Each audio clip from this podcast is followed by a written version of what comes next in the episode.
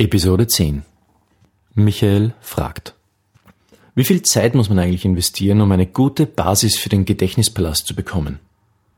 In Stunden wäre das sehr interessant. Beziehungsweise, wie viel muss man üben, wenn man sehr wenig Zeit pro Tag zur Verfügung hat? Einfach lernen mit Rethinking Memory.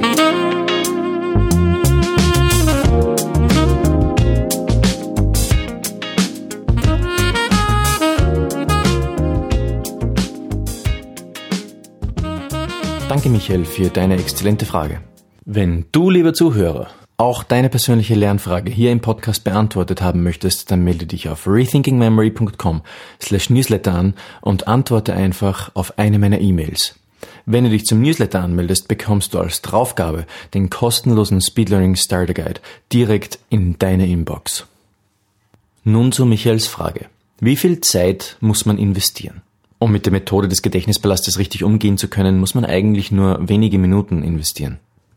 Schon in den ersten beiden Episoden dieses Podcasts wird erklärt anhand von praktischen Beispielen, wie man den Gedächtnispalast anwenden kann. Und wenn du dich für den kostenlosen Speed Learning Starter Guide auch noch angemeldet hast, dann kannst du sofort eigentlich loslegen, dir die Technik anzueignen. Und das braucht meistens eigentlich wenig Zeit. Was manchmal ein bisschen schwieriger ist, ist, wenn, wenn Menschen die Techniken zu überkomplizieren, zu überdenken, zu verkopft sind. Und das ist dann auch meistens so, dass diese Menschen dann sehr große Mühe haben, damit kreativ zu denken oder vielleicht nicht so sehr kreativ zu denken, als vielmehr die kreativen Gedankenprozesse zuzulassen. Ich glaube nicht, dass es überhaupt jemanden gibt, der Schwierigkeiten damit hat, kreativ und schräg zu denken.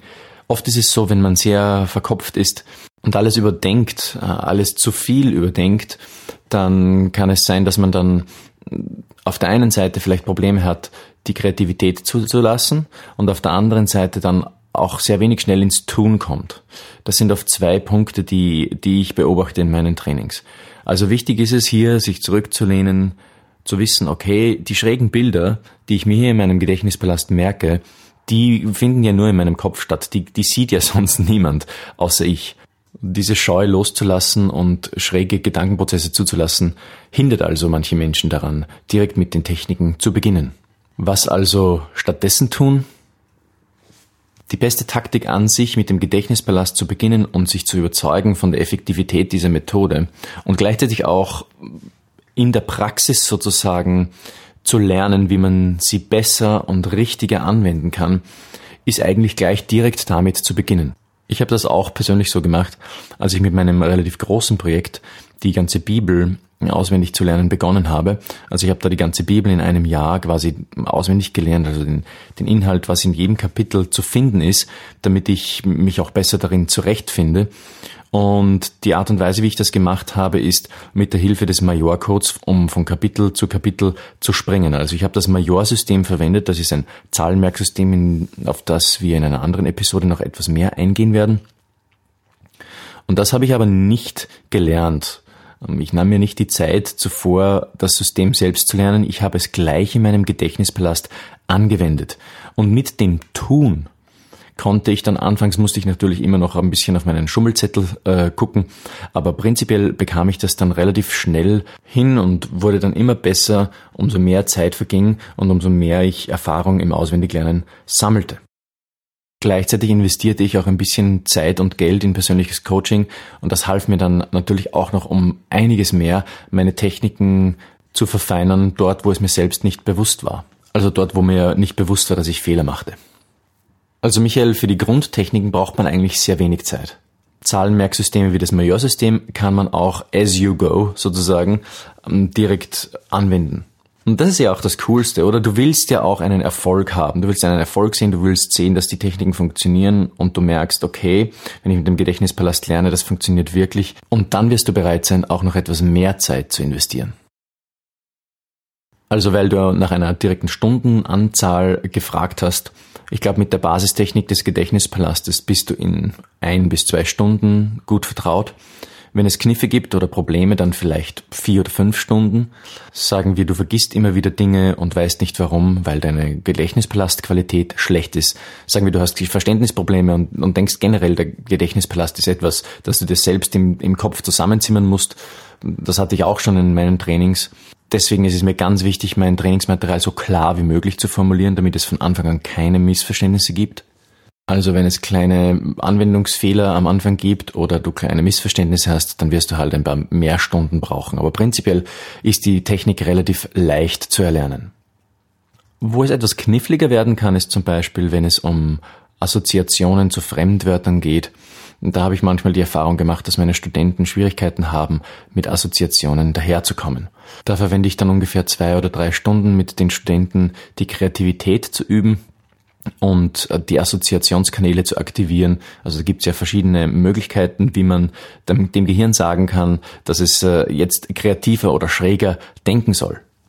Meistens ist das Ganze aber eher ein Prozess. Also ich kann mich da an eine Schülerin erinnern, die bei mir im Training war. Da hatten wir, glaube ich, einen Zehnerblock-Training veranschlagt und ich glaube, sie war dann nur acht Mal bei mir im Training und machte dann schon Riesenfortschritte, hatte die, die Methode sowieso gleich von Anfang an sehr gut drauf. Aber das Prozessartige war dann eben das, was ich auch schon vorher schon erwähnt habe, dass sie im Training bei mir dann lernte, wie sie noch besser Assoziationen zu ihren Lateinvokabeln, die wir miteinander lernten, finden kann. Ja, und zu deiner letzten Frage, wie viel muss man üben, wenn man sehr wenig Zeit pro Tag zur Verfügung hat? Also wie gesagt, die Gedächtnispalastmethode übt man am besten so, indem man sie gleich auf ein bestehendes Lernprojekt anwendet. Und wenn du jetzt wenig Zeit zur Verfügung hast, dann kannst du dir überlegen, okay, naja, vielleicht hast du ja schon etwas zu lernen. Wenn du jetzt zum Beispiel dich für ein Fach vorbereitest auf der Uni, dann kannst du einmal deine Lerntechniken, deine alten Lerntechniken umstellen und für dieses Fach mit dem Gedächtnispalast lernen und sehen, was am Ende rauskommt dann hast du nicht extra Zeit geschaffen und du hast, sondern hast Zeit, die du sowieso schon verwendest, besser genutzt und effizienter genutzt, weil du jetzt mit einer Methode lernst, die viel besser funktioniert als deine vorherige Lernmethode zum Beispiel.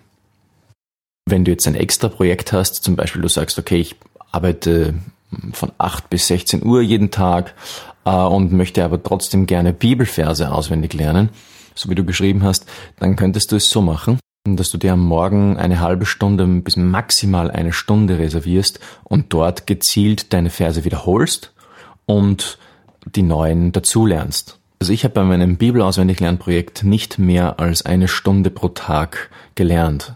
Mindestens eine halbe, maximal eine Stunde. Und mit der Intervallwiederholmethode nach Hermann Ebbinghaus kannst du deine Wiederholzeit auch ordentlich minimieren. Ich werde das noch einmal in einer weiteren Episode erklären, wie das genau funktioniert.